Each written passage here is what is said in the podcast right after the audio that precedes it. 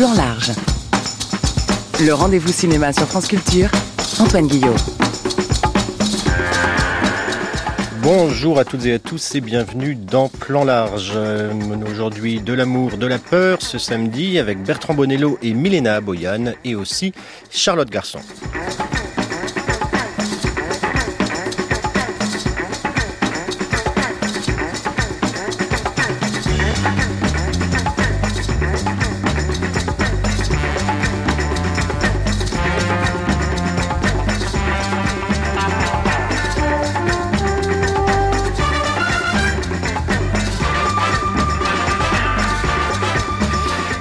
Peut avoir peur d'aimer tant on sent que quelque chose en nous qui nous dépasse menace de nous déborder et par là même passer à côté de cet amour. C'est le sujet d'une célèbre nouvelle d'Henry James, La bête dans la jungle, maintes fois adaptée à l'écran comme à la scène, de La Chambre verte de François Truffaut au film éponyme de Patrick Chia l'an dernier, en passant par Marguerite Duras et, et oui, Benoît Jacot. Ce n'est que l'argument de départ du proliférant et rhizomatique nouveau film de Bertrand Bonello, son dixième, qui explore de 1910 à 2044 toute une histoire des sentiments, de leur expression à leur refoulement et jusqu'à leur disparition dans un film qui explore le ratage amoureux comme les genres cinématographiques puisque ça bête, hybride à la fois et tout en même temps le mélodrame en costume, ce sous-genre du thriller qu'est le film d'invasion domestique et la science-fiction lo-fi.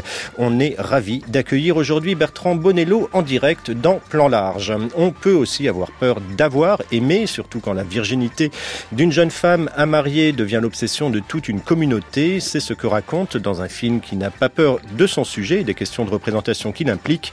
Deux découvertes venues d'outre-Rhin, la toute jeune cinéaste Milena Aboyan et son extraordinaire actrice Bayan Laila, toutes deux allemandes d'origine kurde qui signent ensemble un premier film prenant et courageux, et la A. Nous l'entendrons tout à l'heure. Deux films qui sont autant des portraits de femmes que des actrices qui les portent et que nous compléterons en fin d'émission avec l'exploration percussive par Charlotte Garçon de la persona du plus célèbre des dandys dansants, Fred Astaire, à l'occasion de la parution de la première étude universitaire française à lui consacrée. Mais pour l'heure, entouré des poupées d'un salon d'exposition Belle Époque, on se pose des questions d'importance. Qu'est-ce qui vous fait peur à ce point-là? Vous pouvez me dire maintenant. Je sais pas. C'est difficile de mettre des mots sur un sentiment pouvez avoir confiance en moi. Essayez. J'ai passé ma vie à ne penser qu'à des choses épouvantables que je ne peux pas raconter. Parce qu'elles sont trop épouvantables.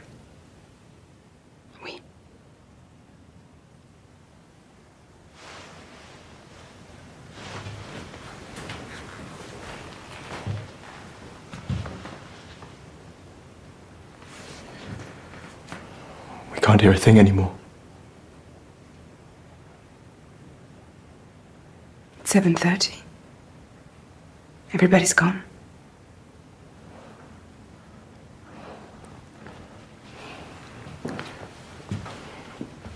What is stronger? Your fear or your love for me? Because you think I love you.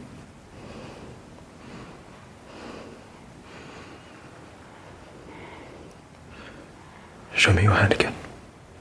Bonjour Bertrand Bonello. Bonjour. C'est difficile de mettre des mots sur un sentiment, euh, dit Gabriel. Euh, Léa Seydoux à Louis, euh, George McKay. Est-ce que c'est pour mettre des images sur un sentiment, sur une émotion qu'on fait des films parfois, et celui-ci en particulier, Bertrand Bonello? Ah, c'est ça commence bien. Vaste, vaste, vaste question. Euh, bah alors pour le coup, pour revenir à Henry James, lui, il savait mettre des mots sur euh, sur des sentiments. C'est vrai que je suis passé par cette nouvelle parce que je pense vraiment que c'est un des plus grands scrutateurs de l'âme et qu'il arrive à trouver les mots. Et que et que il arrive aussi à créer du hors champ et donc euh, c'est pour ça qu'il aussi je pense qu'il est très aimé des cinéastes. Hein, c'est que il, il peut faire naître de, chez les autres euh, des images. Alors parfois, c'est vrai que c'est plus simple de mettre des images sur des sentiments euh, que des mots, des images dans le sens euh, du sensoriel. et pour le coup, je dirais des images et des sons, euh, euh, mélange d'images, de musique, euh, de, de, de, de, comment on pense le montage, euh, comment le montage peut provoquer un sentiment. Voilà, ça c'est quelque chose qui m'a beaucoup travaillé pendant la fabrication du film, comment le montage pouvait provoquer un sentiment. Le montage, euh, est-ce à dire que c'est au montage que le film s'est fait ou parce que il y a trois histoires, euh, enfin il y a une histoire qui est déclinée en tout cas en, trois époques. On est en 2044, une femme euh, pour trouver du travail euh, doit replonger dans ses vies antérieures euh, pour nettoyer son ADN. On, là, on est dans un argument de science-fiction euh, total, mais ces trois époques sont tressées sans arrêt. Alors est-ce que c'est au montage que ça s'est trouvé ou c'était très écrit dès le départ? Non, c'était euh, le, film qui est, en, salle est très très très proche euh, du scénario. Au montage, on travaille d'autres choses, euh, mais c'est pas des structures qu'on peut qu'on peut euh, inventer au montage. Il faut vraiment les vraiment les penser. Mais puisque vous avez passé un petit extrait, je donne un très très court exemple de de, ce que l'écriture travaillait sur le lien entre les histoires. Donc ça, c'est une scène qu'on qu vient d'entendre qui se passe en 1910, dans laquelle Léa Seydoux est brûlante de passion, mais quand même se refuse euh, à, à, Louis, euh, joué par George McKay. Euh, bon, il y a une scène un peu spectaculaire ensuite, je ne vais pas dévoiler, mais et Cut, on est en 2014 aux États-Unis, à Los Angeles. 2014, oui, 2014. Oui. Et George McKay euh, fait des vidéos sur iPhone en disant toutes les femmes se sont refusées à moi. Voilà, c'est ça les effets de montage que provoque le film. Il n'a pas conscience d'avoir vécu certaines choses dans, dans sa vie antérieure, puisque le film travaille les vies antérieures, mais il est quand même traversé par ça. Et, et, et voilà, quand, quand je parlais de, de, de, comment le montage peut provoquer un sentiment, c'est en effet euh, quand on arrive sur lui qui a ces discours un peu féminicides d'incel, euh, bah, il y a quelque chose de plus. Et ça, ça vient du, du, du montage. Alors il y a des euh, images aussi qui peuvent euh, être la métaphore euh, de sentiments. Euh, cette jeune femme Gabrielle, donc dans l'épisode 1910, a peur. C'est vraiment l'argument pour le coup de la, de la, bête dans la jungle. La peur de quelque chose qui peut surgir et qui vient d'elle probablement. Enfin c'est le sentiment euh, qui déborde et il y a un débordement euh, qui est celui de la crue de 1910.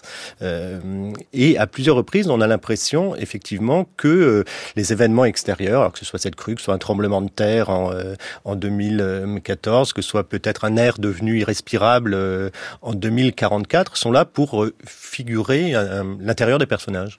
Oui, j'avais quand même envie de tresser deux choses. D'abord, d'une manière générale, l'intime et entre guillemets le spectaculaire, mais aussi la catastrophe euh, individuelle ou la catastrophe intime dans une catastrophe plus individuelle.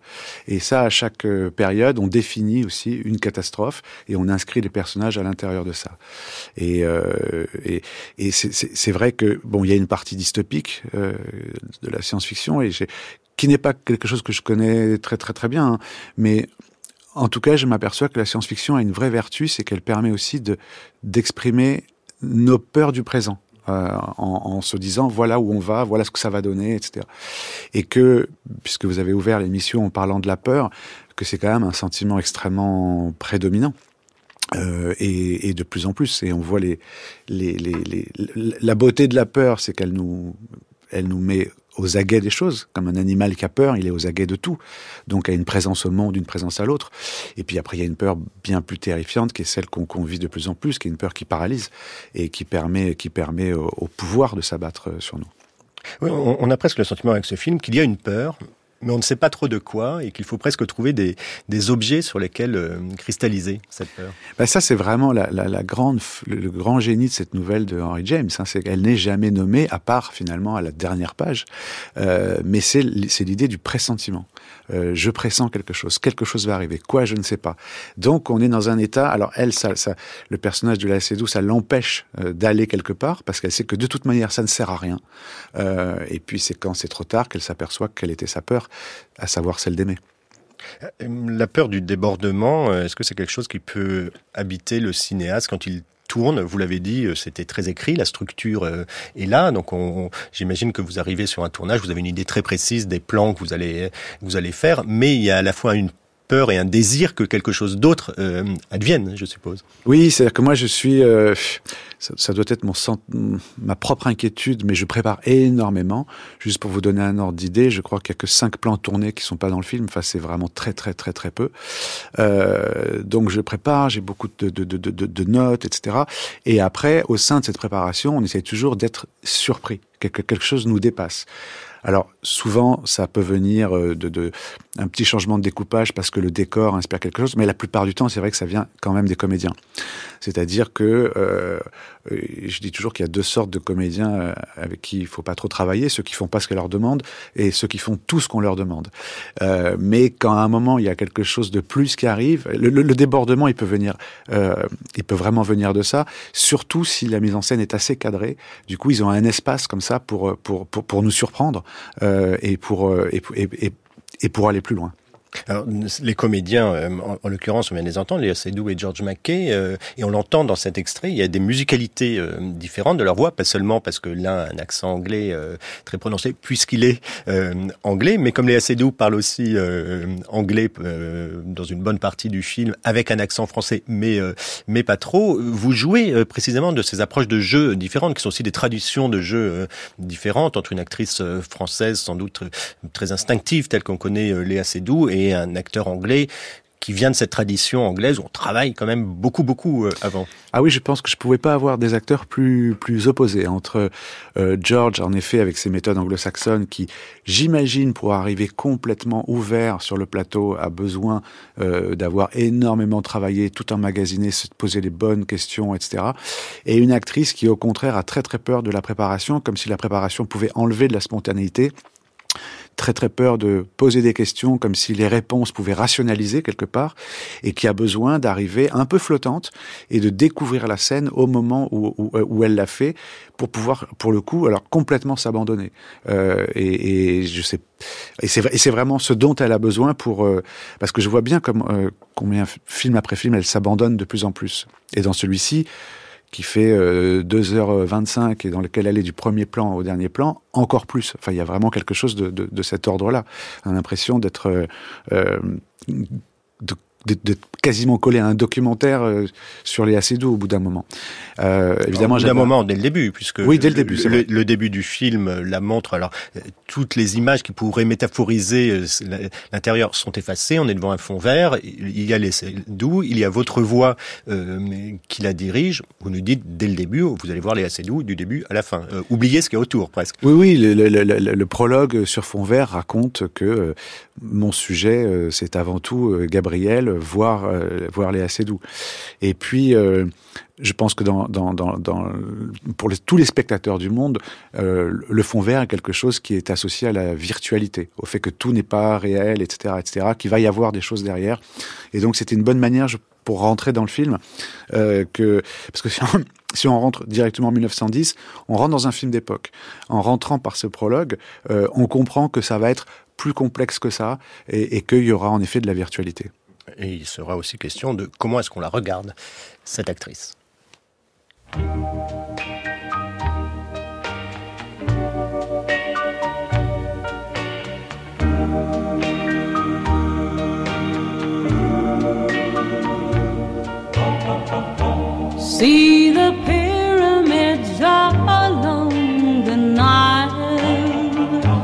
Watch the sunrise on a tropic isle. Just remember, darling, all the while you belong to me. See the marketplace and old Algiers. Send me photographs and souvenirs. Just remember when a dream appears, you belong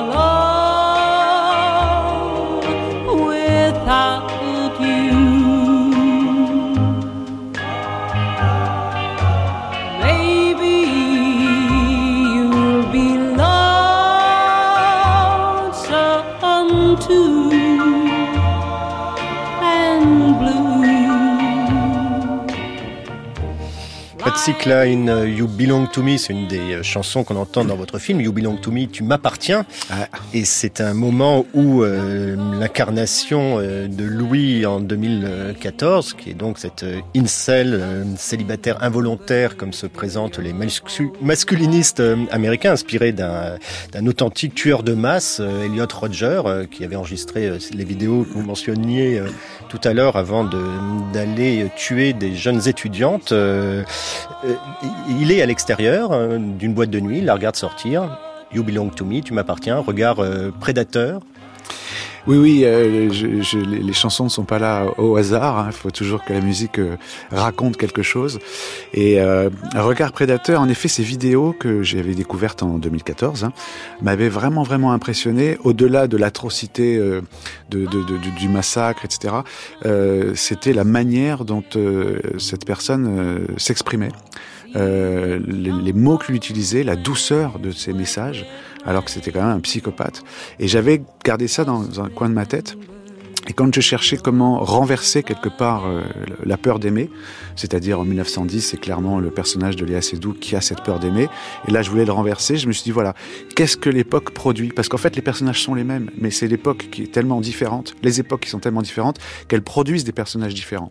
Et en 2014, dans une culture américaine, dans une manière de se mettre en scène, ça produit aussi ça. Euh, et c'est vrai que quand, en, en réfléchissant un peu sur la, la figure de l'Incel, on voit qu'il y a beaucoup, beaucoup, beaucoup de solitude euh, avant tout, euh, qui mène à la folie, mais que euh, cette ultra connexion fabrique aussi de l'ultra solitude. Euh, et je me suis dit tiens voilà, si je prenais ces vidéos et qu'après j'oublie complètement évidemment Elliot Roger. Que va voir Léa Seydoux chez ce garçon-là? Elle va voir non pas un psychopathe, mais quelqu'un qui a peur de s'abandonner, mais qui n'ose même pas se l'exprimer. Euh, et ça se traduit par elles ne veulent pas de moi, donc je les déteste, donc je les tue. Et, tout l'enjeu de cet épisode, on va dire euh, américain, euh, c'est ce que elle va voir et va essayer de, de, lui faire comprendre.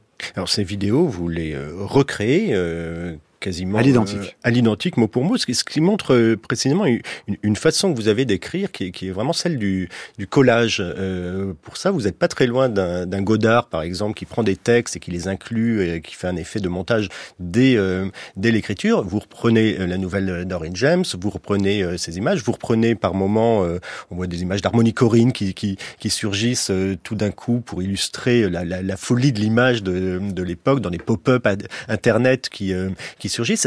Ça, ça, marche comme ça, votre écriture, y compris avec les chansons comme celles qu'on vient de Ça marche de plus en plus comme ça, ouais, ouais. C'est vrai que j'aime bien. euh, euh, alors pour deux raisons. D'abord, j'aime bien que dans parce que c'est quand même un film qui est, qui est très très très fictionnel, etc. Et à l'intérieur de ça, d'avoir une forme d'ultra réalisme presque. Euh, ça m'aide presque encore à, à, à partir plus loin ensuite dans l'imaginaire. Cette espèce d'aller-retour entre l'imaginaire et l'ultra réalisme. Euh, qui est un truc en littérature, par exemple, euh, Jean-Jacques Schull peut faire ça. Enfin, cette espèce de, besoin d'une ultra-réalité pour, pour ensuite partir. Et puis, euh, si euh, ce film-ci et, et celui d'avant, Coma, sont des films qui travaillent aussi l'hybridité, les différentes, les différents régimes d'images. Euh, c'est vrai que c'est des questions que je me pose et que j'ai envie d'amener au cinéma. À savoir, on est dans un monde qui est envahi d'images, complètement envahi d'images.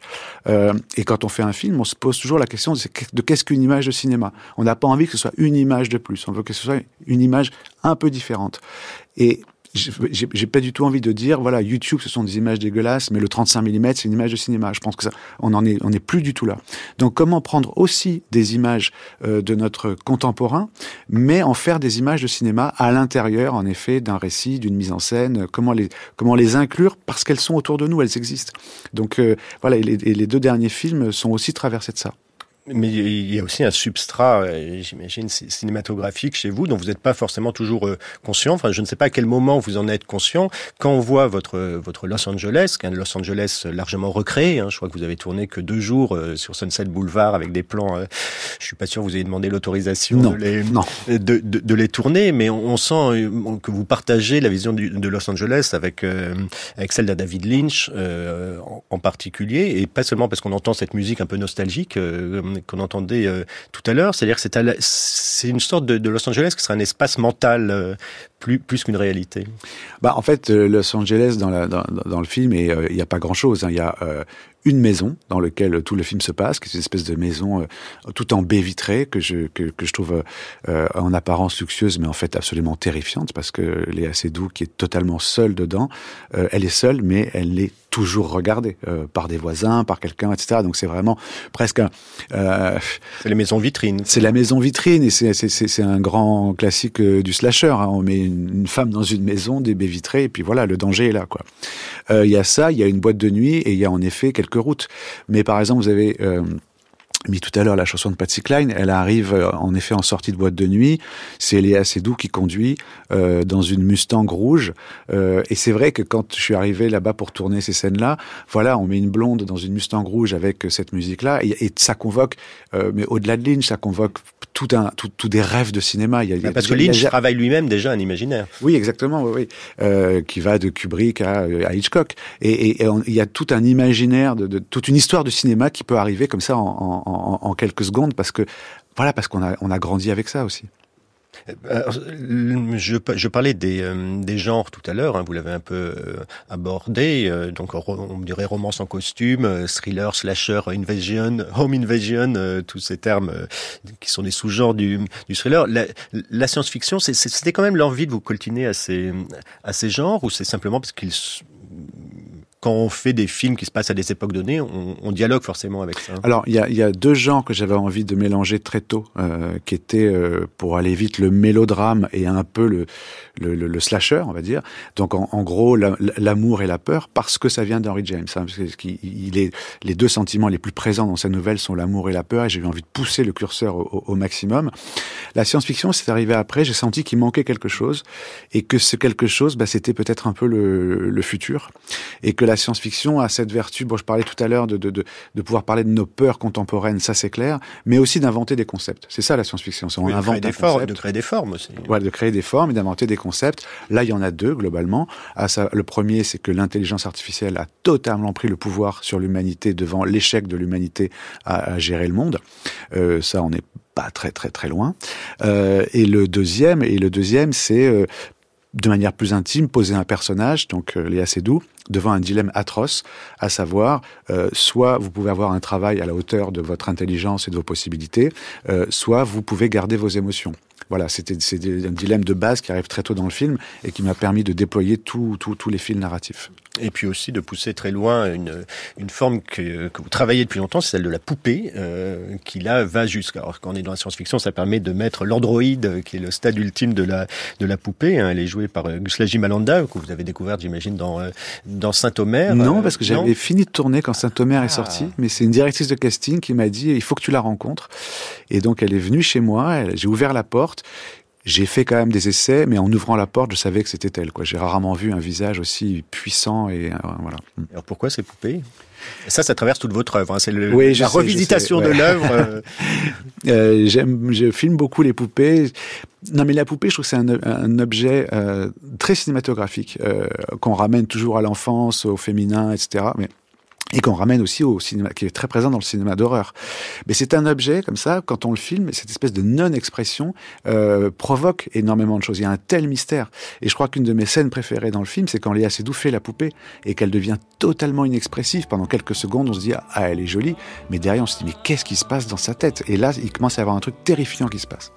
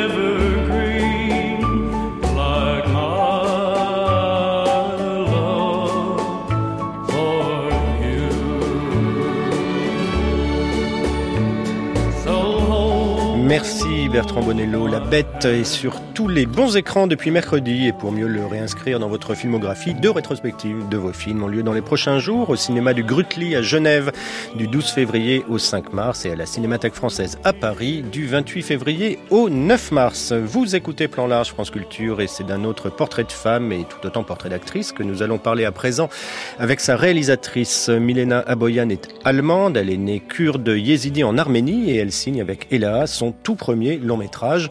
Ella A, c'est une jeune femme de 22 ans promise un beau mariage. Seul problème, elle n'est plus vierge et dans la communauté kurde qui est la sienne, même à Stuttgart, c'est inenvisageable. La cinéaste évite tous les écueils du film à thèse grâce à une écriture subtile, à une mise en scène qui colle à la façon dont cette jeune femme, clivée entre respect des traditions et désir d'émancipation, perçoit le monde qui l'entoure, grâce aussi à son incarnation par une grande et prometteuse actrice, Bayan Laila. On avait donc très envie de la rencontrer.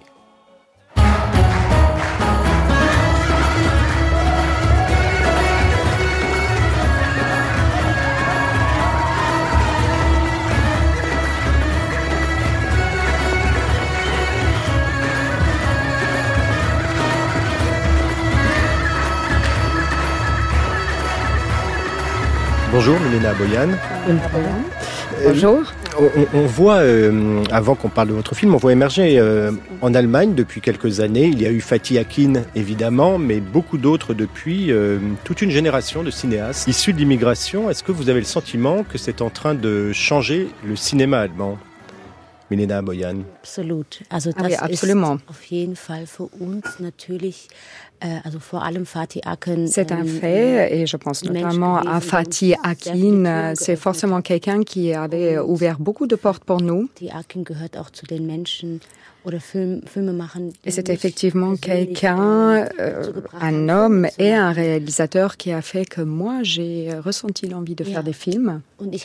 Den Eindruck, dass das ähm, natürlich viel mehr Menschen dadurch die Möglichkeit haben, Et j'ai vraiment l'impression que du coup, ça donne euh, la possibilité à beaucoup de personnes euh, de raconter des histoires qui n'ont peut-être pas encore été racontées ces dernières décennies, et notamment des personnes euh, issues de l'immigration.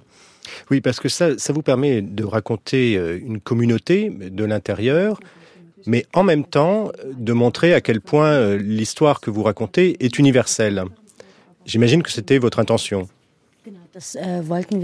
Oui, vous avez parfaitement raison. selbst, C'est äh, précisément ce qu'on voulait faire. Moi, je viens d'Arménie, mais je suis euh, kurde et jéside. Et je voulais effectivement raconter une histoire très honnête sur cette thématique. parce que très souvent, On va parler de cette communauté euh, de l'extérieur et, et presque porter un regard un peu de loin, par-dessus presque. Was ähm, genau einerseits von von von ähm, innen heraus zu erzählen, aber die Et Thematik du coup, c'est tout à fait autre chose que de le raconter à l'intérieur. Mais de l'autre côté, ce sont des thèmes tout à fait universels. Et euh, c'était important pour moi d'avoir des scènes à l'intérieur de ce film où on pouvait se dire, euh, c'est effectivement vrai pour la communauté kurde, c'est la mienne. Et donc, c'était important pour moi. Mais ce sont effectivement des thèmes d'ordre universel. Est-ce que c'est pour ça que vous faites intervenir à un moment une petite vidéo euh, qui est regardée par la petite sœur de votre héroïne Euh, Elle regarde les manifestations en Iran et on entend ce slogan Femme, vie, liberté. Est-ce que c'était une manière de dire que ce qui se passe en Iran, ça se passe aussi euh, dans nos sociétés occidentales? Äh, wir haben ja den Film äh, 2021. Oui, tout à fait. Il faut savoir que nous avons tourné le film en 2021. Donc à ce moment-là, on n'avait pas encore euh, cette révolution des femmes en Iran. Donc euh, Dina Amani n'avait pas encore été tuée. Euh, Jinjan Assadi, ça c'était quelque chose que nous, les femmes kurdes, on connaissait, mais ça n'allait pas forcément au-delà. Et c'était euh, très important pour moi parce que il y a effectivement un mouvement de femmes kurdes qui célèbrent ce Jinjian Assadi, donc c'est important pour elles. Et quand euh, le film est sorti, euh, ça allait parfaitement de pair avec euh, ces protestations. Mais nous, à l'époque, on l'avait fait encore de façon indépendante. Vous avez euh, fait participer la, communauté kurde euh, de Stuttgart, je crois, à ce film. Notamment, ils sont euh, figurants dans la grande scène de mariage formidable qui ouvre euh, ce film. Euh, Est-ce que vous vous êtes posé la question de comment ils allaient réagir à votre à votre histoire? Est-ce que vous leur avez fait lire le scénario? Comment vous êtes posé ces questions-là, Milena Boyan? Ouais, Là, euh, j'ai peut-être ähm, besoin d'aller un tout petit peu plus loin. En fait, il faut savoir que juste avant de tourner ce film, j'avais vraiment peur.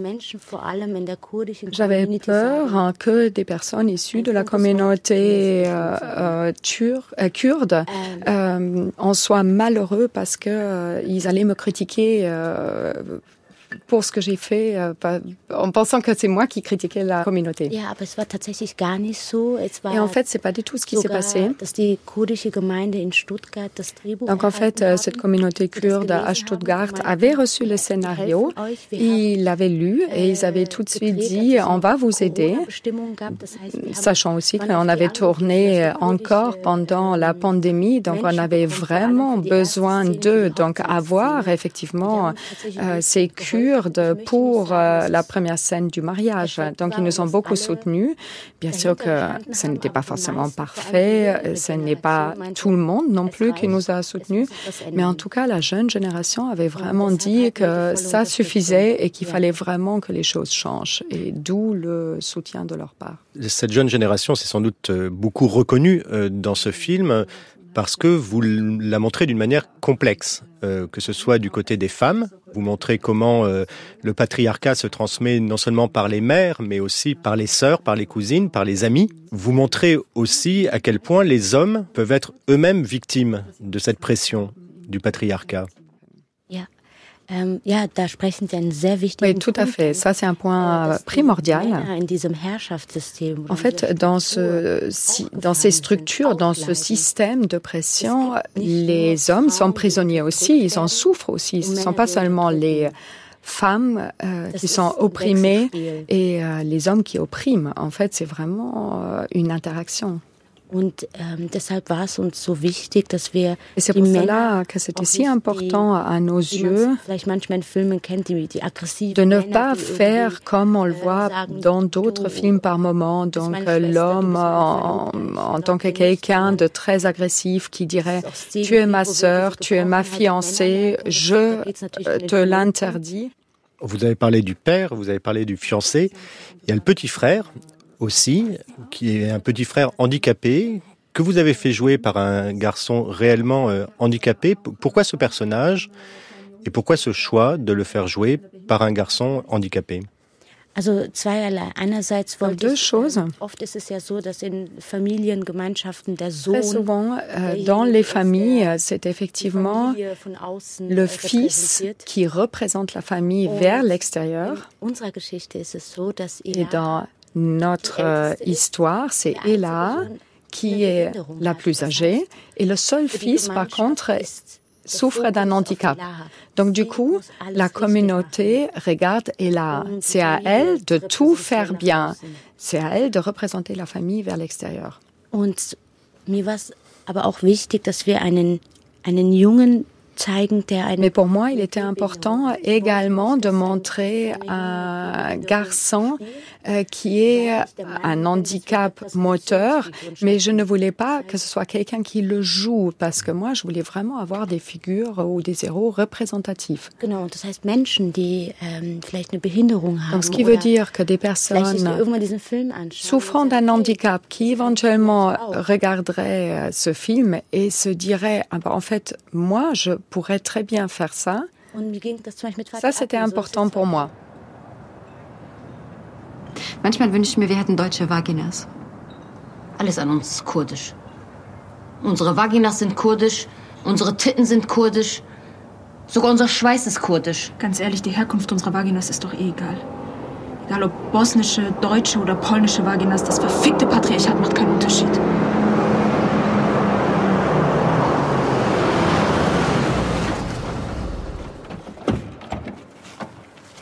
Et de même, euh, il n'était euh, inenvisageable que le Ella soit joué par une actrice euh, qui ne soit pas elle-même kurde. Vous avez choisi Bayan Laila, premier rôle au cinéma pour cette actrice formidable, pour votre premier film au cinéma. Comment s'est passée cette rencontre avec elle et comment est-ce que vous l'avez convaincue de, de, jouer ce rôle qui est de tous les plans quasiment? Donc tout repose sur elle. Bayan Laila ist genial. Bon, also, Bayan Laila est vraiment géniale. äh, sie ist eine ganz, ganz tolle Schauspielerin. C'est und, vraiment une très très bonne actrice. ähm, also in erster Linie war ich mir sicher, dass wir keine Schauspielerin finden, die diese en Rolle fait, spielen moi, j'étais certaine qu'on n'allait pas trouver une actrice euh, qui allait pouvoir euh, ou vouloir jouer ce rôle, sinon, étant donné les scènes très explicites euh, par moment. 140 Frauen gecastet. Mais on a quand même fait un casting avec 140 femmes. Teilweise war es so, dass einige Frauen gesagt haben, hey, ich möchte gerne die Figur spielen. certaines avaient dit, moi j'aimerais bien jouer le rôle d'Ella, mais je ne veux pas jouer les euh, scènes intimes. Est-ce que là on peut faire quelque chose Mais il y en avait d'autres qui étaient effectivement prêtes à le faire. Bayan, elle est venue pour le casting, elle a euh, beaucoup parlé d'elle. À un moment donné, j'ai fermé les yeux et j'ai tout simplement écouté ce qu'elle avait à dire.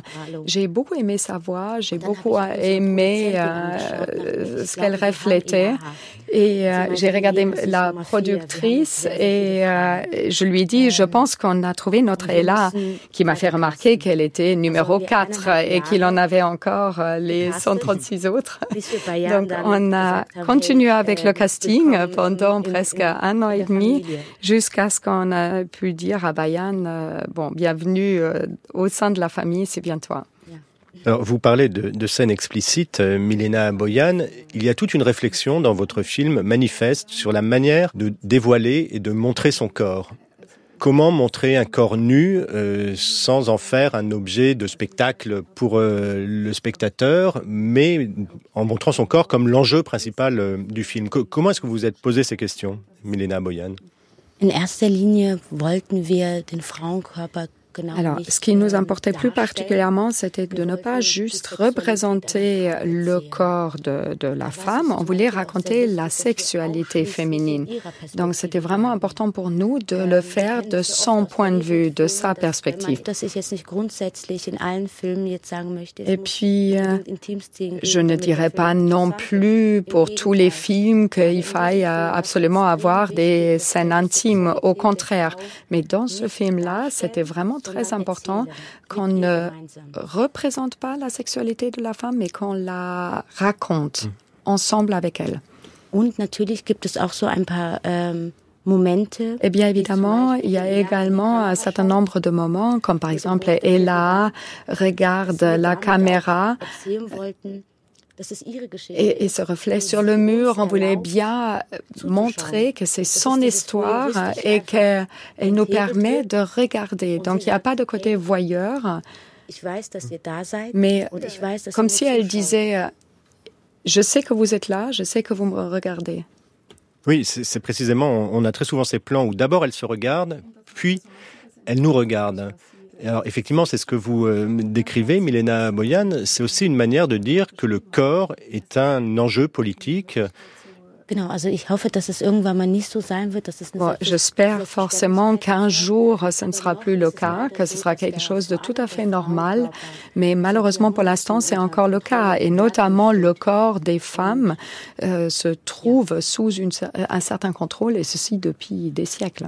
Alors il y a un contrôle moral, un contrôle politique, il y a aussi des questions économiques. Ce que vous montrez dans le film, c'est que voilà, on est dans un système capitaliste, donc même de la, de la souffrance, euh, de la douleur des femmes, on peut faire un- une industrie. Et on le voit de manière glaçante dans votre film. Oui, non, mais tout à fait. Et le fait qu'on puisse acheter ces produits en pharmacie.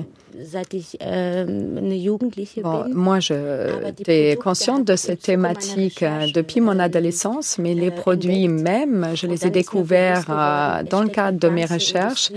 Et c'est là où j'ai compris qu'il y avait toute une industrie derrière et qui souhaite euh, gagner de l'argent avec cela. Et ça, vous le montrez très explicitement, que ce soit avec effectivement euh, ces produits qu'on achète euh, en pharmacie pour euh, simuler le, sang d'une première fois, mais aussi donc toute cette industrie chirurgicale on le dirait, et vous ne vous interdisez pas de montrer très explicitement ce que c'est qu'une hyménoplastie, donc la reconstitution d'un hymen. Pourquoi vous avez voulu montrer ce plan-là, précisément, qui est une publicité hein, qu'on peut trouver sur Internet? Um Möglichkeiten tout simplement pour montrer wurden, quelles sont les différentes méthodes, les, les possibilités qu'on a imagin- imaginées pour soi-disant sauver, sauver ou amoindrir la souffrance des femmes. Genau, und deshalb äh, gibt auch dann zum Schluss, dass die Frau dann sagt, hey, wir können sie operieren, aber und das wird äh, von, von, von Et c'est pour cela aussi qu'à la fin, on, on a effectivement cette femme qui dit on peut vous aider, on peut vous opérer, et à ce moment-là, c'est fait à l'aide de dons. Donc ça existe. Ja, und, und ähm, ja, in erster Linie bin ich kein Fan von diesen Produkten. Et moi, évidemment, je ne suis pas du tout un fan ni de ces produits, ni de ces interventions. Mais d'un autre côté, je me dis qu'il faut le montrer parce que tant qu'il n'y a pas eu euh, une vraie éducation et que tout le monde connaît la vérité, les femmes n'ont pas d'autre recours euh, que de se fier à ces produits. Donc je ne voudrais pas que ce soit interdit. Mais moi, je plaide surtout en faveur d'une éducation. Oui, parce qu'il y a euh, ceux qui veulent faire de l'argent euh, avec la, souffrance des femmes, il y a aussi celles qui leur viennent en aide. Vous en montrez deux, euh, sa professeure qui s'appelle Stella et cette chirurgienne qui lui parle. Et la, la façon dont elle s'adresse à elle est très intéressante parce qu'elles ne sont pas là pour lui dire ce qu'elle doit faire. Elle lui ouvre des pistes, elle l'aide à réfléchir, elle lui donne, voilà, elle lui trace une, une voie. Est-ce que c'est d'une certaine manière ce que vous avez voulu faire vous avec ce film? Vous mettre dans cette position, ne pas dire ce qu'il faut faire, mais euh, ouvrir des possibilités. Milena Boyan. Das ist ganz, ganz wichtig. Also ich Oui, glaube, c'est mit, primordial. sobald man beginnt äh, zu sagen, das ist Donc, falsch. Je pense que dès qu'on commence à dire oder ça c'est faux, il faut faire ceci, cela, ou alors tourne le dos à ta famille, euh, ce n'est pas la bonne voie. Il faut avoir des perspectives pour ces femmes, il faut qu'elles aient plusieurs choix pour pouvoir décider. Parce que toute leur vie, elles n'ont pas pu prendre des décisions. Et au moins pour cette question-là, il faut que ce soit elles qui décident. Est-ce que je me laisse opérer? Je vis avec euh, ce mensonge et du coup, je ne suis pas la femme que je souhaite être.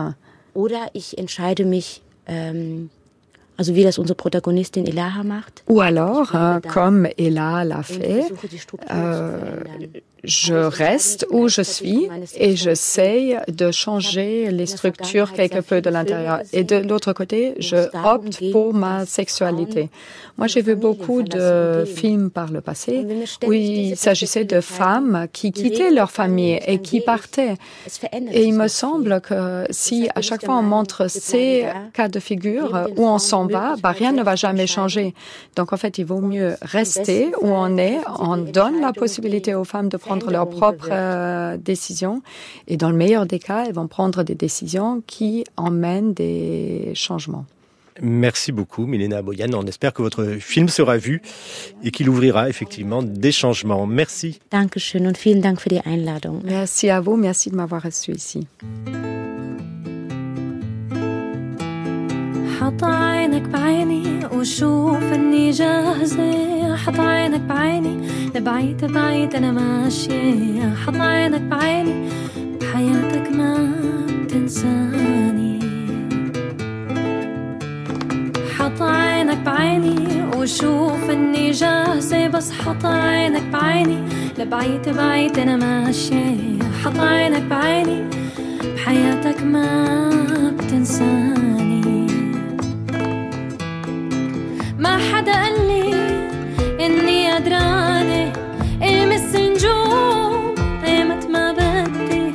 بس كفي مشي على اي حال بصيص الامل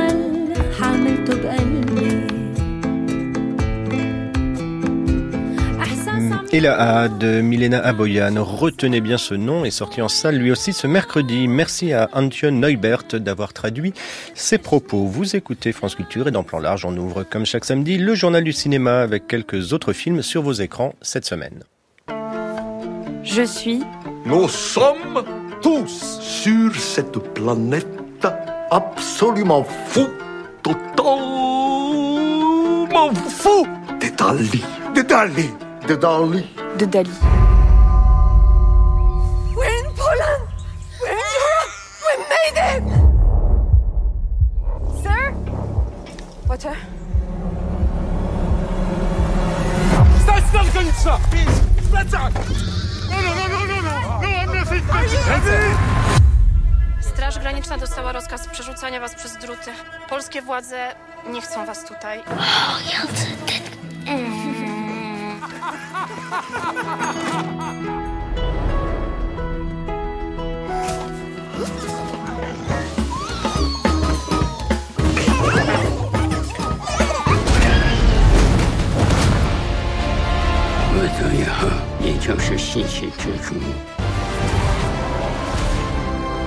C'est vous qui avez construit tout ça.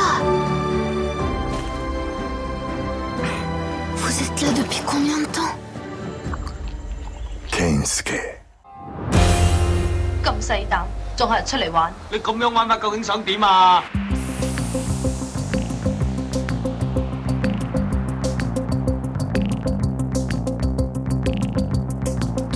Sur vos écrans depuis ce mercredi, les incarnations multiples de Salvador Dali, de sa persona médiatique en tout cas, on saura peu du peintre par six acteurs et une moustache, c'est le surtout buñuélien, et souvent un peu vain Dali avec six A et un point d'exclamation de Quentin Dupieux. Le sort atroce des migrants trimballés sans ménagement d'un côté à l'autre de l'inhospitalière frontière entre la Pologne et la Biélorussie, c'est l'humaniste et éprouvant Green Border d'Agnieszka Holland qui lui a valu pas mal d'ennuis avec le gouvernement polonais précédent et qu'on aurait aimé un rien moins didactique. Pour s'en remettre, vacances scolaires oblige, deux programmes de court-métrage à l'attention des tout petits, c'est les petits singuliers qui, comme son nom l'indique, célèbrent la singularité et la différence et les toutes petites créatures de Lucy Izzard, des bestioles attachantes sorties tout droit des studios Hardman. Pour se faire une petite idée de ce que les studios chinois euh, produisent pour faire face aux super-héros américains, c'est ce week-end seulement à l'occasion du nouvel an chinois Creation of the Gods, rien que ça, de Wu Ershan. Une Robinsonade préadolescente sur une île déserte habitée cependant par un vieux soldat japonais sorti tout droit du Onoda d'Arthur Harari. C'est l'adaptation bellement animée, notamment pour ce qui est des animaux, par Neil Boyle et Kirk Hendry d'un classique de la littérature jeunesse britannique, La Maison de Kensuke. Et puis enfin, le film le plus dingue et sauvage de la semaine date de 1980. Il ressort en salle en version restaurée. C'est L'Enfer des armes de Choi Hock qui fait feu de tout bois et de toute musique, dont l'oxygène de Jean-Michel Jarre qu'on entend ici. Pas sûr qu'il ait payé les droits à l'époque.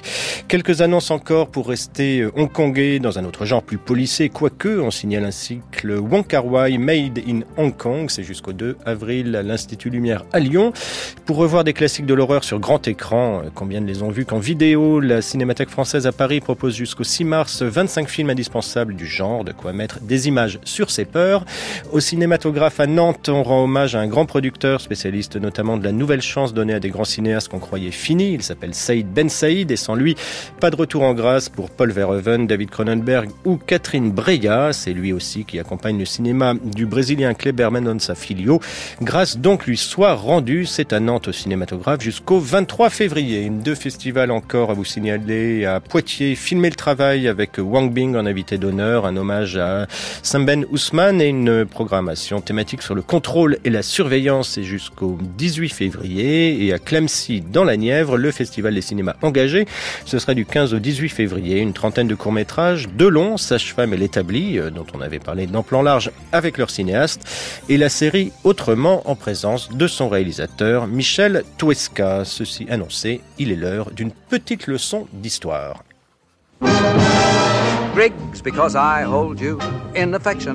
Affection. I shall now begin to instruct you in what the jazz elite call the modern beat, a complete anthology of well all read and how I made the team.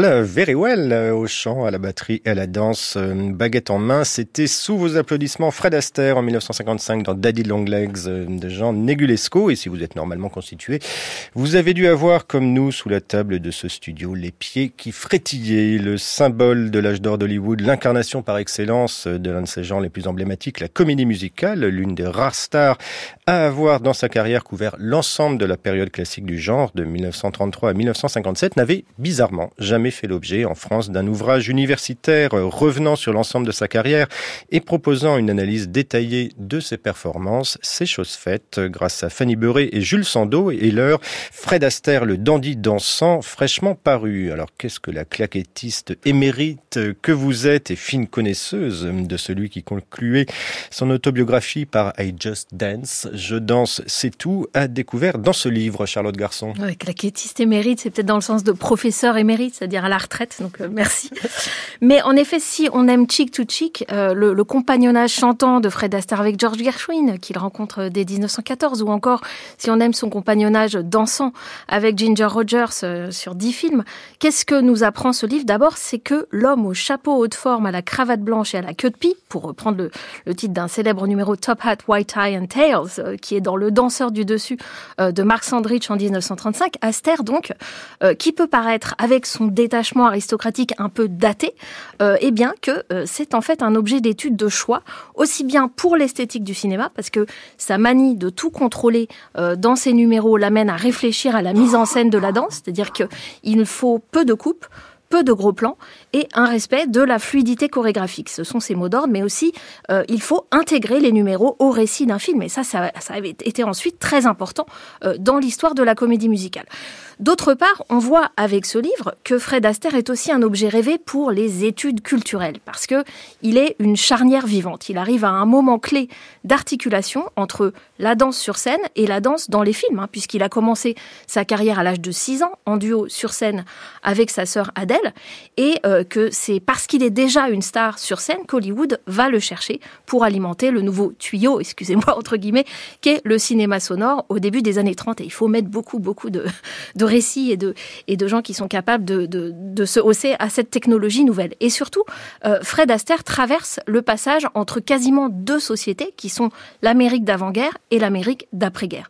Donc, Fanny Beuret et Jules Sandeau, qui sont nourris d'ouvrages américains, euh, parlent d'Astaire en termes très contemporains, de genre, de race et de classe. D'où ici, non pas une biographie ou une monographie très analytique, mais des chapitres aux intitulés comme Les périls de la masculinité moderne, To Queer or Not to Queer, ou Blackface, revirilisation et appropriation culturelle.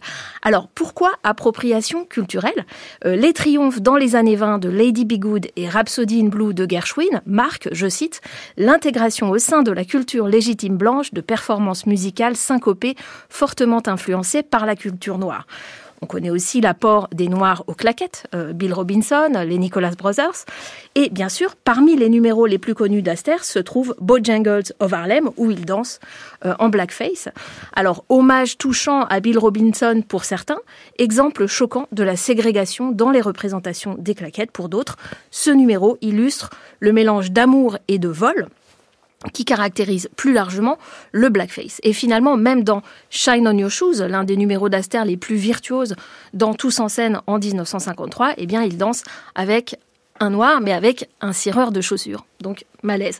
Alors, cette approche qui fait la part du contexte de l'époque souligne aussi que Fred Astaire ne vole pas seul sur les ailes de la danse, pour reprendre le titre français de Swing Time de George Stevens, mais qu'il collabore notamment avec le chorégraphe Elé Hermes Pan, qui a travaillé sur 17 de ses 31 films musicaux, et bien sûr avec diverses partenaires féminines, dont l'immense claquettiste Eleanor Powell.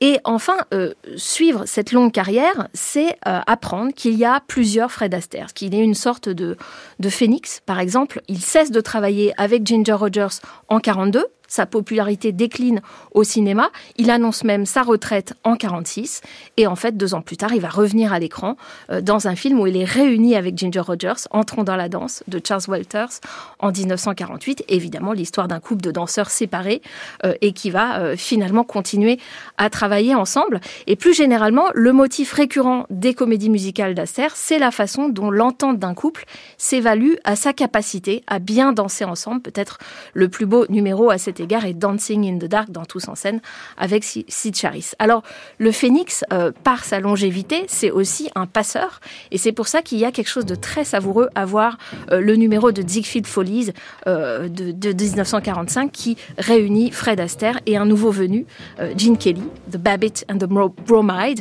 Tous les numéros dont je parle, vous pouvez les voir gratuitement sur Internet, mais vous vous punissez en faisant ça parce que vous ne voyez pas tout, tout le film. Un passeur, enfin, euh, se doit de reconnaître les nouveaux styles musicaux qui arrivent, même s'il détrône le sien, et euh, ça va être euh, chose faite pour Astaire dans The Ritz Roll and Rock, dans La Belle de Moscou en 57. Franchement, on dirait qu'il imite Elvis. Et il, euh, il écrase son haut de forme à la fin du numéro. On a l'impression que Charlot euh, arrache sa moustache. Et puis, bien sûr, dans Funny Face, drôle de frimousse, euh, il se déguise en beatnik avec une espèce de bouc et une guitare sèche dans le numéro Clap Your Hands. Voilà, donc il est toujours en train d'intégrer les, nouveaux, les nouvelles musiques qui arrivent. Il passe la barre de l'après-guerre et il raconte toujours l'histoire d'un has-been qui va se réinventer dans les années 50. Donc, finalement, euh, qu'est-ce qui fait l'unité euh, de toute cette très très longue carrière? Eh bien, euh, je dirais sans doute sa passion du rythme, puisque quand il était encore danseur seulement sur les planches, Fred Astaire confiait dans un entretien, il doit bien y avoir un moyen cinématographique de transmettre le rythme à l'écran. Oui, en fait, il a trouvé une solution, écrivent les auteurs de ce livre, je les cite, tout élément de décor peut devenir une percussion en présence d'Astaire, qui semble appréhender le monde comme une immense batterie.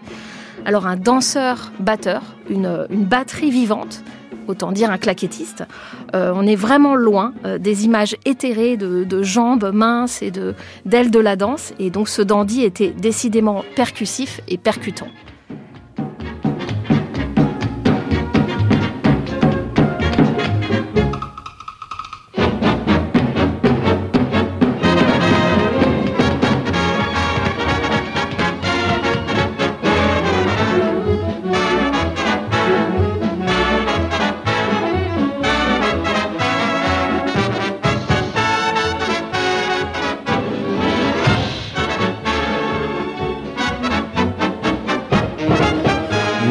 Charlotte Garçon. Fred Astaire, le dandy dansant de Fanny Beurré et Jules Sandos, c'est chez Sorbonne Université Presse. Et puisque vous êtes là Charlotte, on signale aussi euh, le très stimulant dossier que vous avez coordonné dans le dernier numéro des cahiers du cinéma. Les femmes sont dans la place ou comment penser le cinéma au temps de MeToo? Plan large, c'est fini pour aujourd'hui. À la prise de son, Anthony Thomasson et Noé Chaban. L'émission été préparée par Anne-Vanessa Prévost et réalisée par Cassandre Puel.